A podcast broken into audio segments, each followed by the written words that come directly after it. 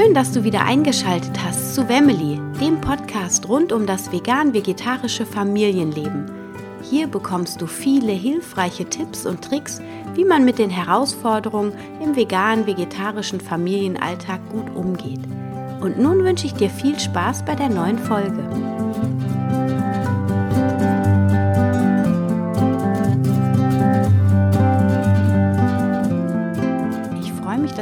Eingeschaltet hast zu einer neuen Folge von Wemily und dem zweiten Teil der Ernährungstrends. Ich hatte dir in meiner letzten Podcast-Folge angefangen, Ernährungstrends der heutigen Zeit vorzustellen. Und ich habe die Folge in einem aufgenommen und habe dann irgendwann gemerkt, oh, das ist zu lang, deswegen habe ich sie in zwei Folgen geteilt. In der ersten Folge hatte ich dir vorgestellt das Low Carb Prinzip, das Low Fat Prinzip, Paleo, die vegan und die vegetarische Ernährung. Und heute geht es um das Clean Eating Prinzip und das Intervallfasting. Da wünsche ich dir ganz viel Spaß und es geht jetzt auch schon direkt los.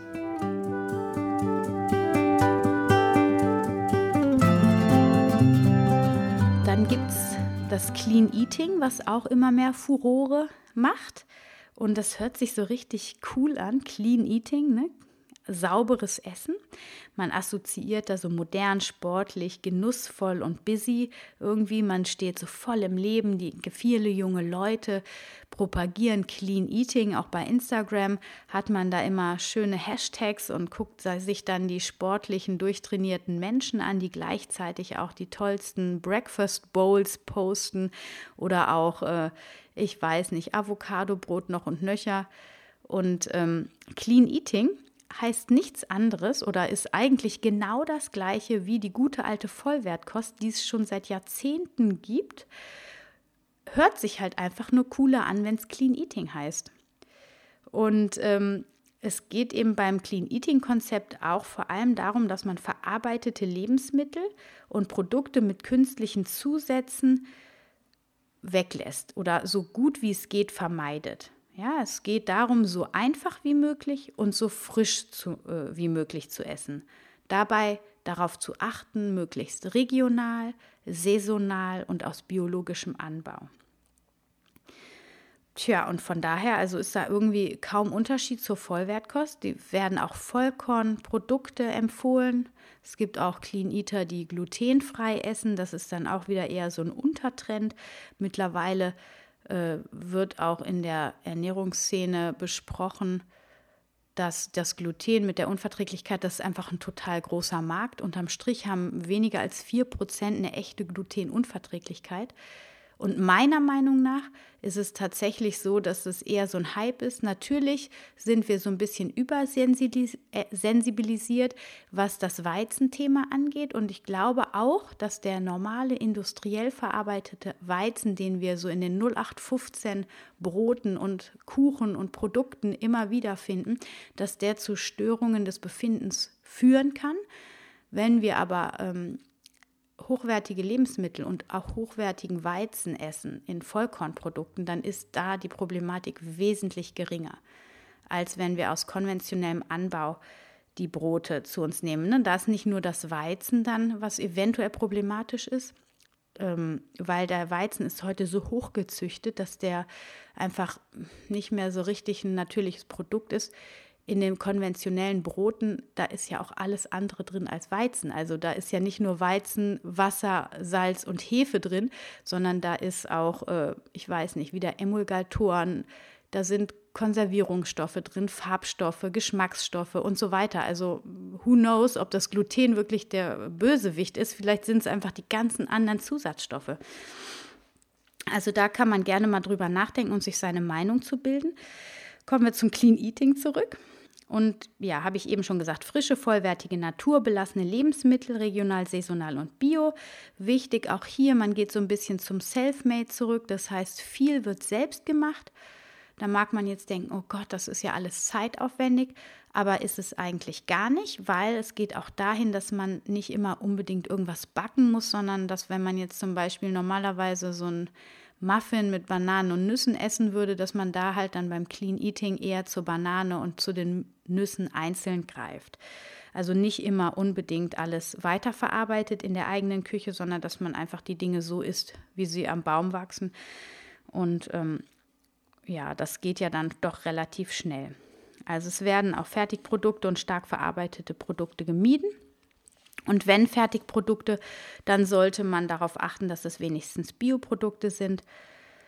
Ähm, da haben wir nämlich die Zutatenliste direkt, die auch immer gelesen werden sollte, damit man weiß, was man isst. Und bei den Bioprodukten sind häufig, nicht immer, aber nicht so viele Zutaten enthalten. Wenn ich jetzt zum Beispiel die veganen Produkte anschaue, da sind auch bei den Bioprodukten nicht immer optimal wenig Zutaten drin. Auch hier wird viel gepanscht, damit es schmeckt. Also häufig viel mehr Zucker oder viel mehr Fett in den veganen Produkten enthalten als in den normalen Vergleichsprodukten, wo dann tierische Fette mit enthalten sind oder tierische Produkte. Also immer aufmerksam die Zutatenliste lesen. Nicht mehr als fünf Zutaten sollten auf dieser Liste stehen, sagen die Clean Eater. Ansonsten ist das ein No-Go-Lebensmittel, sollte man nur in seltenen Fällen essen. Genau, und dann äh, geht es vor allem auch darum, dass man gar nicht unbedingt alles so weglassen soll oder muss, sondern dass man sich einfach für alles, was man so gerne isst, eine gesunde Alternative sucht. Die Vollwertkost ist gut fürs Herz-Kreislauf-System, Prävention für Krebs, Diabetes und auch andere Stoffwechselerkrankungen werden vorgebeugt und werden in der Heilung auch unterstützt. Natürlich sind Stoffwechselerkrankungen und grundsätzlich Krankheiten des Körpers nicht immer nur mit der Ernährung zu behandeln. Das ist klar, dass ähm, die Medizin, auch die Schulmedizin hat ihre Berechtigung und ähm, kann einen wertvollen Teil zur Gesundheit beitragen. In meinen Augen muss man allerdings etwas vorsichtig damit sein und kritisch und immer selbst hinterfragen und schauen, was der Körper erstmal selber heilen kann.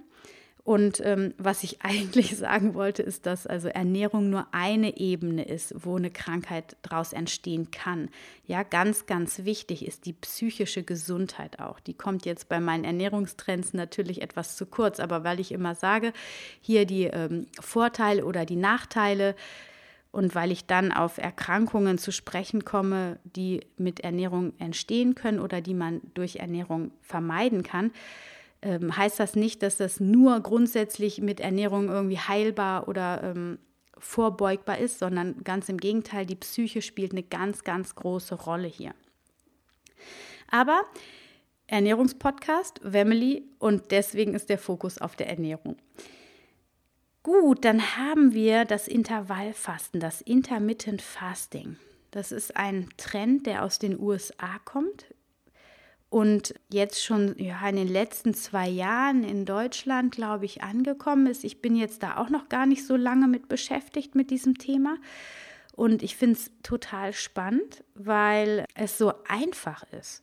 Und zwar geht es beim Intervallfasten vor allem darum, also es gibt da verschiedene Abstufungen. Jeder kann eigentlich sein Intervall selbst festlegen. Es gibt einmal den Intervall, dass man 20 Stunden Essenspause macht und nur in vier Stunden isst. Also zum Beispiel, dass man ähm, nachmittags von 4 bis abends 8 Uhr seine Essphase hat und dann hat man eine Fastenphase von 20 Stunden, also von abends 8 Uhr über die Nacht, lässt das Frühstück und das frühe Mittagessen aus und isst dann um 16 Uhr nachmittags.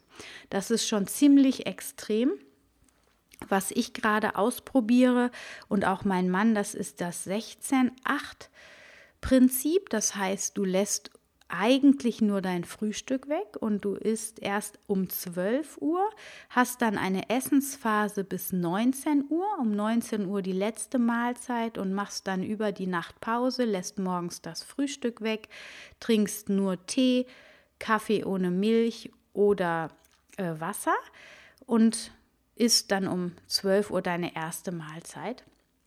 Und das ähm, finde ich im Augenblick total gut machbar. Mein Mann ist auch sehr begeistert, weil es so einfach ist. Man muss sich nicht um drei Mahlzeiten kümmern im Kopf, sondern nur um zwei. Das ist für ihn eine Erleichterung. Für mich ist das in der Küche stehen und Essen kochen überhaupt nicht das Problem, sondern eher, ähm, ich merke, dass man auch mal Hunger aushalten kann. Das ist für mich so was Neues, weil ich sehr essensfixiert immer war. Und jetzt merke ich, dass es nicht immer sein muss, wenn mein Hunger bzw. mein Körper vermeintlich Hunger ruft, dass ich auch manchmal mit einer Tasse Tee einfach ihm da äh, zugutekommen kann und sich das Hungergefühl dann auch erstmal wieder verflüchtigt. Und das finde ich eigentlich spannend und, und ähm, dass man ja einfach mal mehr mit seinem Körper wieder in Kontakt kommt und auch Zeit für andere Dinge hat. Also ich habe jetzt gemerkt in den letzten Tagen, wenn ich morgens nichts esse, ich eigentlich immer totaler Frühstücker gewesen und ich dachte, oh, ich muss das für meinen Blutzucker auch haben, aber ich muss es gar nicht für meinen Blutzucker haben. Wenn ich viel trinke, also ich trinke dann bis zwölf bestimmt zwei Liter Tee und Wasser, dann geht das ohne Probleme. Und ähm, ich bin gestern richtig effektiv gewesen und konnte mich super konzentrieren und das hat mich überhaupt nicht gestört, dass ich nichts gegessen habe am Computer sitzend. Normalerweise bin ich immer so, wenn ich viel arbeite, dann muss ich hier mal schnell in die Küche laufen und mir irgendwie einen Schokoriegel reinziehen oder eine Banane oder ein paar Datteln und das überhaupt nicht. So, und dann isst man sich richtig satt um zwölf und dann ist es im Augenblick bei mir auch so, in meiner Erfahrung, dass ich wirklich auch so vier, fünf Stunden dann einfach überhaupt keinen Hunger habe, weil auch wenn ich dann nach drei Stunden so ein bisschen merke, ach ja, ich könnte ja mal wieder was essen, da habe ich ja vorher schon gelernt, nee, ich muss ja jetzt nichts essen, nur weil ich eventuell was essen könnte. Also trinke ich dann erstmal wieder ein, zwei Tassen Tee und Wasser und dann so vier, fünf Stunden später habe ich wieder richtig Hunger und dann macht es auch super Spaß zu essen. Das Essen ist einfach so, man feiert das Essen dann ganz anders, statt irgendwie alle drei Stunden, alle zwei Stunden irgendwie was ess, zu essen und dann um sieben Armbrot zu essen, aber eigentlich hat man keinen Hunger, weil man noch ein Stück Kuchen vorher gegessen hat, zwei Stunden vorher oder so. Also das finde ich persönlich total super und deswegen bin ich gerade auch total äh, fasziniert davon und man kann es einfach total in seinen Alltag integrieren, weil jeder kann das Essensfenster wählen, so wie er das braucht. Also wenn du zu Hause bist, nachmittags dann kannst du kochen und dir was Gutes tun damit. Und wenn du eher so ein Frühstückstyp bist, dann isst du halt irgendwie bis zwei Uhr nachmittags. Nee, das geht nicht. Also ich meine, jeder ne, muss dann halt ein bisschen rechnen. Es gibt nämlich auch andere Möglichkeiten noch, die ein bisschen extremer sind. Also zum Beispiel kannst du nur Abend essen. Und ähm, also eine Mahlzeit am Tag und dann isst du quasi alle 24 Stunden. Das finde ich ein bisschen extrem. Ich weiß auch, auf Dauer ist das, glaube ich, nicht so optimal, weil du ja deine Kalorienanzahl nicht ähm, bekommst und auch die Nährwerte und, und die Zusammensetzung der Nahrung, die schaffst du in einer Mahlzeit nicht. Das kann man dann ein bis zweimal die Woche machen, sodass man eine Mahlzeit nur am Tag isst und dann ähm, fünf Tage die Woche normal isst. Das ist eben auch ein Konzept, wie das funktioniert. Warum sollst du das überhaupt machen oder ausprobieren oder warum ist das überhaupt so bahnbrechend und so toll? Weil dieses Intervallfasten dir nämlich den Benefit gibt, wie das Heilfasten auch. Also das Intervallfasten bezieht sich auch und hat sich auch aus dem Heilfasten entwickelt. Das ist quasi die moderne Form des Heilfastens, würde ich es mal nennen es geht darum, es wirklich alltagstauglich zu machen, das Fasten. Also ich merke auch, ich habe ja vor sechs Wochen, habe ich eine Woche heil gefastet und das ist mir schon schwer gefallen. So sechs Tage nichts zu essen. Ich war schon ziemlich mürbe hier im Alltag. Ich habe den Kindern immer wieder ihr Essen zubereitet und so. Das war schon echt eine harte Prüfung. Und äh, ich hatte auch wirklich die ganze Zeit Hunger und das hat mir irgendwie schlechte Laune bereitet. Und dieses Intervallfasten, dadurch, dass ich ja wirklich jeden Tag essen kann und mich dann auch richtig darauf freue, hat es eine ganz andere Qualität. Aber ich wollte eigentlich zu den Vorteilen kommen, die das Heilfasten nämlich mit sich bringt. Und es geht eben auch wiederum darum, es ist nicht unbedingt eine Abnehmmethode, sondern es geht vor allem darum, den Körper seine Selbstheilungskräfte wieder zu aktivieren und ihm die Zeit zu geben, eine längere Zeit, um sich selbst zu regenerieren.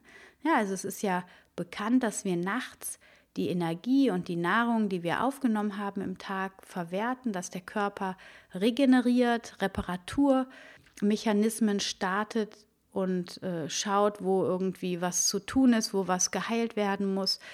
Und letztlich, wir schlafen immer weniger, wir essen auch immer wieder später. Das heißt, unterm Strich ne, ist diese To-Go-Gesellschaft. Wir essen den ganzen Tag, schieben irgendwas in uns rein, ob es Kaffee ist oder ein Snack oder hier mal ein kleines To-Go. Äh, oder sonst irgendwas. Es läuft alles nebenbei und dann abends spät, wenn wir dann zu Hause sind und erstmal zur Ruhe kommen, dann kriegen wir auch irgendwie Lust, noch mal was zu essen und dann isst man vielleicht kurz vorm Schlafengehen um 10 noch was. Dann verdaut der Körper bis um 2 Uhr nachts, bis zu 3 Uhr nachts. Wobei das nachts auch länger dauert, weil der Organismus ja runterfährt, weil es ist eigentlich nämlich physiologisch nicht mehr Verdauung dran, sondern es ist Regeneration dran. Es sind ganz andere Prozesse im Körper, die ablaufen nachts und deswegen ist der Stoffwechsel runtergefahren. Es geht wirklich um Schreibtisch aufräumen. Ich habe so dieses ähm, Beispiel in meinem Vortrag genommen, dass Vergleich den Körper mit dir am Schreibtisch. Ja, du sitzt an deinem Computer, arbeitest, arbeitest und der Chef kommt alle halbe Stunde rein und legt dir was Neues auf dem Schreibtisch. Du nimmst den Stapel wieder, arbeitest den ab, zack, noch nicht mal fertig, es bleiben zwei, drei Blätter übrig, die du noch nicht abgearbeitet hast, kommt der Chef wieder rein, legt wieder einen Stapel neben dich und du arbeitest quasi den ganzen Tag ganz fleißig den Stapel ab, aber der wird nicht niedriger, sondern der wird immer höher, weil der Chef in viel zu schnellen Abständen dir immer wieder neue Arbeit drauflädt. So, jetzt ist quasi die Nacht da und äh, der Stapel ist aber nicht abgearbeitet. Ja, das heißt, die Nahrung, die der Körper eigentlich schon längst verdaut haben sollte, die sollte jetzt irgendwo im Blut schon sein, damit er sich jetzt der äh, Zellregeneration widmen kann. Aber der Schreibtisch ist noch nicht leer. Also was macht er? Der packt das ins Fettgewebe, damit es ihm nicht schadet. Also die Stoffe, alles, was irgendwie nicht groß verarbeitet wurde, das wird dann im Fettgewebe gespeichert. Genauso wie schädliche Stoffe auch immer im Fettgewebe entsorgt werden, damit sie dem restlichen Organismus nichts tun können, ihm nicht schaden können.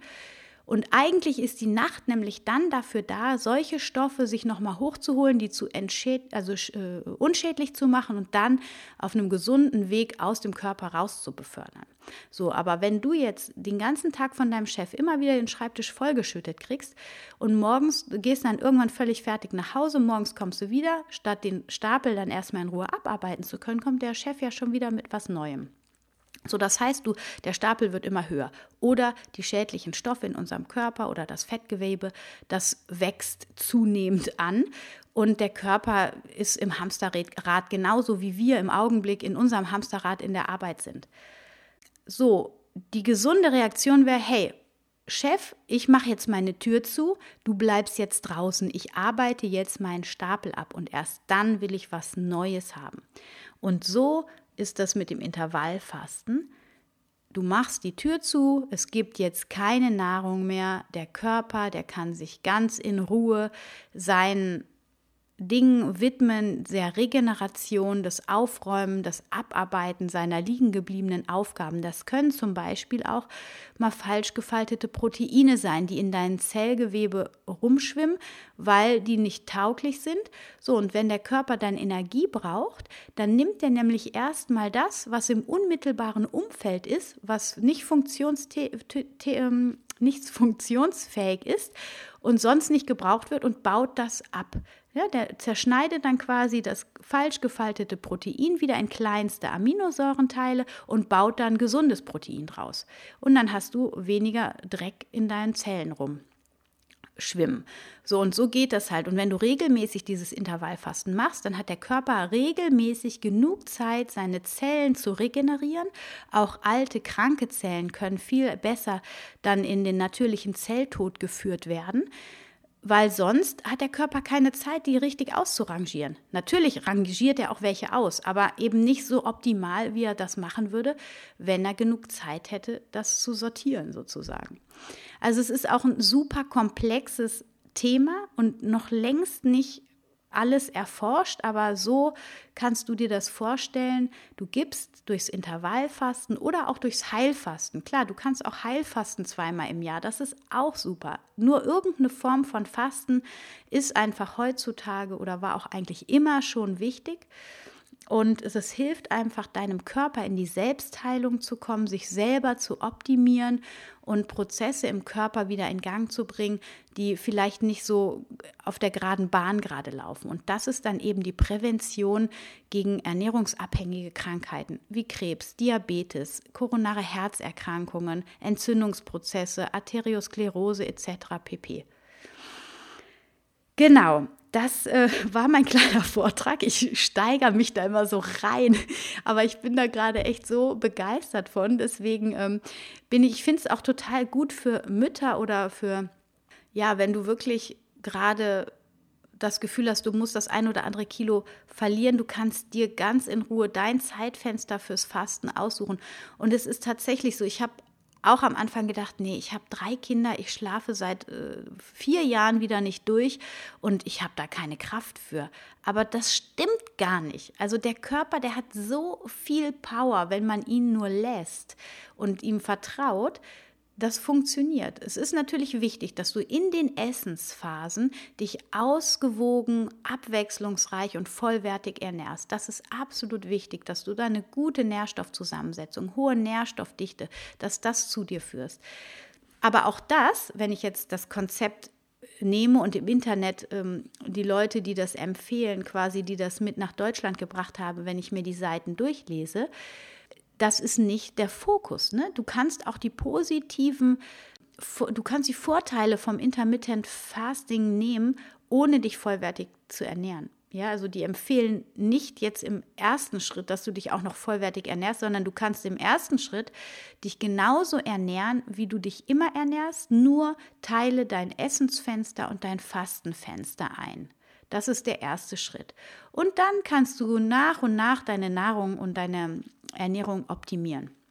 Also das heißt, für Leute, die ein bisschen faul sind und sagen, oh, ich will aber meine Chips essen und ich will aber auch mal einmal mein Eis oder was weiß ich, was du vor Vorlieben hast, wo du merkst, oh, das ist eigentlich nicht so optimal, weißes Mehl oder Brötchen, was weiß ich was, dann bleib dabei, pack das nur in ein kleines Essensfenster und versuch mal dieses Intervallfasten. Es muss ja auch nicht für immer sein. Also ich ich persönlich bin ja auch so, wenn du jetzt nicht unbedingt abnehmen willst, sondern einfach nur mal deinem Körper ein bisschen was Gutes tun willst, dann mach das mal für ein, zwei Wochen. Probier es einfach mal aus. Das bringt deinem Körper, dass er aus der Komfortzone rauskommt. Genauso wie wenn du mal über deine Grenzen im Außen gehst. Ja, also das heißt, was weiß ich, Bungee-Jumping machst oder irgendwie was Verrücktes, was du sonst nicht machst, das kickt dich, das gibt dir Energie und du kriegst eine ganz andere Lebensfreude, eine ganz andere Lebensenergie und das kriegst du dann, kannst du auch in deine anderen Lebensbereiche mit reinnehmen. Und so ist es auch Ne, wir essen immer gleich, immer, wir sind das und dies gewöhnt, immer um die gleiche Uhrzeit. Der Körper weiß genau, was abläuft. Und das ist auch so, so, so eine Suppe, so eine träge Suppe. Und das ist ja auch das, warum Ernährungsumstellungen oder Diäten funktionieren und man sich immer erstmal energiegeladen fühlt, weil du veränderst was. Der Körper wird aus der Komfortzone rausgeschmissen und muss jetzt erstmal gucken, oh, was ist jetzt hier eigentlich los? Ich muss mich jetzt neu sortieren, ich muss mir eine neue Strategie überlegen, was mache ich denn jetzt? Und so diese ganzen Fragen, die der Körper dann zu beantworten hat und neue Wege gehen muss, das hilft dem, dann sich wieder selbst zu optimieren und dann verlierst du Gewicht. Ja, und wenn du dann irgendwann, wenn der Körper sich dran gewöhnt hat, dann geht die Gewichtsreduktion ja auch wieder zurück. Der gewöhnt sich ja an alles. Also der gewöhnt sich auch an das Intervallfasten. Du wirst nicht sukzessive abnehmen. Vielleicht nimmst du auch gar nicht ab. Nur die Körper nehmen ab, die zu viel haben. Schlanke Menschen, das ist beim Heilfasten im Übrigen ganz genauso. Schlanke Menschen, die nehmen nicht unbedingt ab. Als ich jetzt geheilfastet habe, ich habe, glaube ich, zwei Kilo verloren oder zweieinhalb, die habe ich hinterher ratzfatz wieder drauf gehabt, weil das vor allem Darminhalt und Flüssigkeit war irgendwie. Also das war jetzt nicht so, dass ich das gemacht habe, um abzunehmen und deswegen war das Gewicht auch, das ist nicht nachhaltig weggeblieben und ich war auch definitiv dann zu dünn in dieser Fastenzeit. Ne? Ich habe das aber aus Heilgründen gemacht, zu Heilungszwecken und deswegen war das wichtig. Genau, also der Körper gewöhnt sich an die Dinge und äh, arrangiert sich damit. Und das heißt, irgendwann auch beim Intervallfasten geht die Gewichtsreduktion zurück, bleibt stagniert und der Körper kann sich einfach die ganze Zeit immer nur schön selbst regenerieren. Du wirst weniger krank und hast einfach unheimlich viel Benefit. und diese positive Energie, die du vielleicht auch äh, jetzt so besonders äh, beim letzten Punkt bei mir gemerkt hast, da bin ich voll reingegangen. Ich muss gerade selbst ein bisschen über mich schmunzeln, aber ich hoffe, ich konnte es dir rüberbringen. Wie gesagt, ich werde in den nächsten Tagen auch den Blogpost zu dem Vortrag und zu diesem Podcast ähm, online stellen. Dann kannst du dir die wichtigsten Fakten, Vor- und Nachteile der Konzepte nochmal durchlesen. Und äh, ja, ich hoffe, ich konnte dir ein bisschen Mehrwert und ein bisschen Erleuchtung bringen oder Erkenntnis. Hast jetzt so ein paar Ernährungskonzepte gehört. Ich kann vielleicht noch mal kurz zusammenfassen. Also wir haben über das Low Fat gesprochen, wo jetzt hier vor allem die Bewegung High Carb Low Fat ist.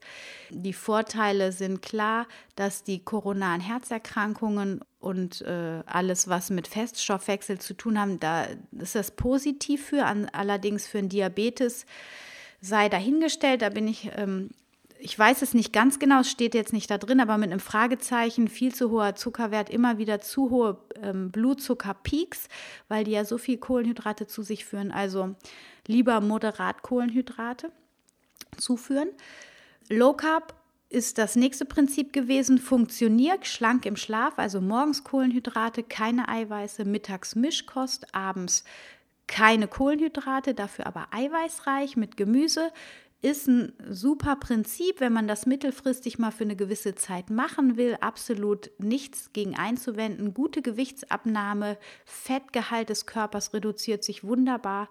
Und äh, wenn man auf eine ausgewogene Ernährung achtet, dass man genug Obst und Gemüse auch an den Zeitfenstern isst, dann äh, kann man das durchaus auch empfehlen, wie ich meine. Dann haben wir vegan, vegetarisch. Da ist auch wieder für, für die, fürs Herz, für die Herzgesundheit total gut, aber auch für, ähm, zur Prävention von Krebs und von Diabetes empfehlenswert. Also Verzicht auf jegliche tierische Lebensmittel, beziehungsweise als Vegetarier Verzicht auf Fleisch und Fisch. Dann hatten wir Paleo, die ja genau das Gegenteil sind. Die Paleos, die viel Fisch, viel Fleisch, viel Eier, aber keine Milchprodukte zu sich nehmen, auch keine Hülsenfrüchte, keine Getreideprodukte, dafür aber noch Nüsse, Samen, hochwertige Fette, auch keine Süßungsmittel am allerliebsten und wenn dann nur natürlicher Art. Hier der klare Vorteil, hohe ähm, Natürlichkeit der Lebensmittel ist gefordert, ganz äh, back to basic, höchste Qualität, gerade beim Fleisch ganz wichtig. Nachteil ganz klar, viel zu viel tierische Fette, überhaupt nichts für die Herzgesundheit. Ähm, in dem Maße, wie die ihre Ernährung da zusammenstellen. Das mag individuell anders sein. Da gibt es vielleicht noch Unterkategorien, das weiß ich jetzt nicht so genau. Vegan Paleo funktioniert. Ist zwar, ich weiß nicht, wie man das dann mit den Hülsenfrüchten hinkriegt. Ich glaube, Erbsen, die haben nicht so viel Antinährstoffe und grüne Bohnen, aber nur von Erbsen und grünen Bohnen zu leben, ist ja auch irgendwie nicht das Nonplusultra. Also äh, das zu Paleo. Dann hatten wir Clean Eating gesagt, die Vollwerternährung eigentlich ein altes Konzept im neuen Mantel, sieht jetzt schicker und pfiffiger aus, macht irgendwie auch mehr Spaß, weil die jungen Leute dieses Clean Eating entdeckt haben und das so nach außen tragen. Es sieht alles schick und hip aus. Vollwertige Ernährung, Vollkorngetreide, naturbelassen, möglichst einfach, alles selber machen, keine Süßmittel, keine verarbeiteten Lebensmittel äh, oder auch nur das, was deine Oma kannte, irgendwie im Supermarkt kaufen auch regional, saisonal und biologisch am besten angebaut. Genau, das zum Clean Eating, also auch ein durchaus empfehlenswertes Konzept, ist übrigens auch nicht nur für Vegan und Vegetarier, sondern auch Mischköstler können das zu sich, äh, können das danach leben. Also auch Fleisch, Fisch und Milchprodukte sind erlaubt, allerdings eben auch wieder unter der Prämisse alles hochwertigste Qualität und äh, Fleisch ist auch wieder äh, moderater Konsum, also nicht zu viel. Und dann hatten wir zum Schluss das äh, Intervallfasten, wo du also abwechselst zwischen Essensphase und Fastenphase. Und da gibt es eben diese verschiedenen Prinzipien. 20 Stunden Fasten, 4 Stunden Essen, 19 Stunden Fasten, 5 Stunden Essen oder 16 Stunden Fasten, 8 Stunden Essen, 24 Stunden Fasten, einmal essen, 24 Stunden fasten, einmal essen. Oder du wechselst einen Tag Essen und einen Tag Fasten komplett ab, also einen Tag gar nichts essen und einen Tag dann essen und dann immer nur zweimal in der Woche. Genau, und was ich eben noch nicht gesagt habe, dieses Intervallfasten, das sollte natürlich nicht jeder machen, das ist schon auch wichtig, also Schwangere auf keinen Fall, genauso wie Kinder und Jugendliche, denn die sind in solchen besonderen Situationen, also die Kinder, Jugendliche vor allem im Wachstum und auch als Schwangere hat man ja einen wachsenden Organismus in sich, da ist es absolut äh, kontraproduktiv, in irgendeiner Form das Essen zu minimieren bzw. einzuschränken. Bei Stoffwechselerkrankungen wie dem Diabetes Typ 1 sollte man das auch nicht machen. Und bei Hochleistungssportlern oder wenn man körperlich sehr anspruchsvolle Jobs hat, da ist das auch nicht unbedingt angeraten. Genau, also äh, und bei stillenden Frauen würde ich jetzt, äh, das stand jetzt nicht dabei, aber stillende Frauen finde ich auch, die sind in so einer besonderen Situation, das ist ganz wichtig, dass sie noch mehr, die müssen ja eigentlich, ich glaube, schwangere Frauen müssen irgendwie 250 Kalorien am Tag zu sich nehmen zusätzlich zu dem, was sie sonst essen. Und bei stillenden Frauen meine ich, besonders in den sechs ersten Monaten, da nimmt man 600 Kalorien extra zu, weil man braucht wirklich so viel Kraft, um die Milch zu produzieren. Also auch auf keinen Fall in der Stillzeit irgendwie abnehmen. Ja, das war jetzt viel geredet. Es hat mir super Spaß gemacht. Ich hoffe, äh, dir hat es auch Spaß gemacht zuzuhören und du konntest dir wirklich was mitnehmen. Ich wünsche dir jetzt eine wunder wunderschöne Woche. Stay healthy and happy. Deine Anna.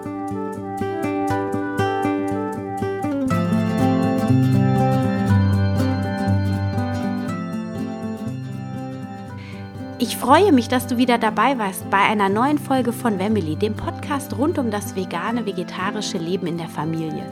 Ich hoffe, du konntest ein paar neue Erkenntnisse für dich mit nach Hause nehmen.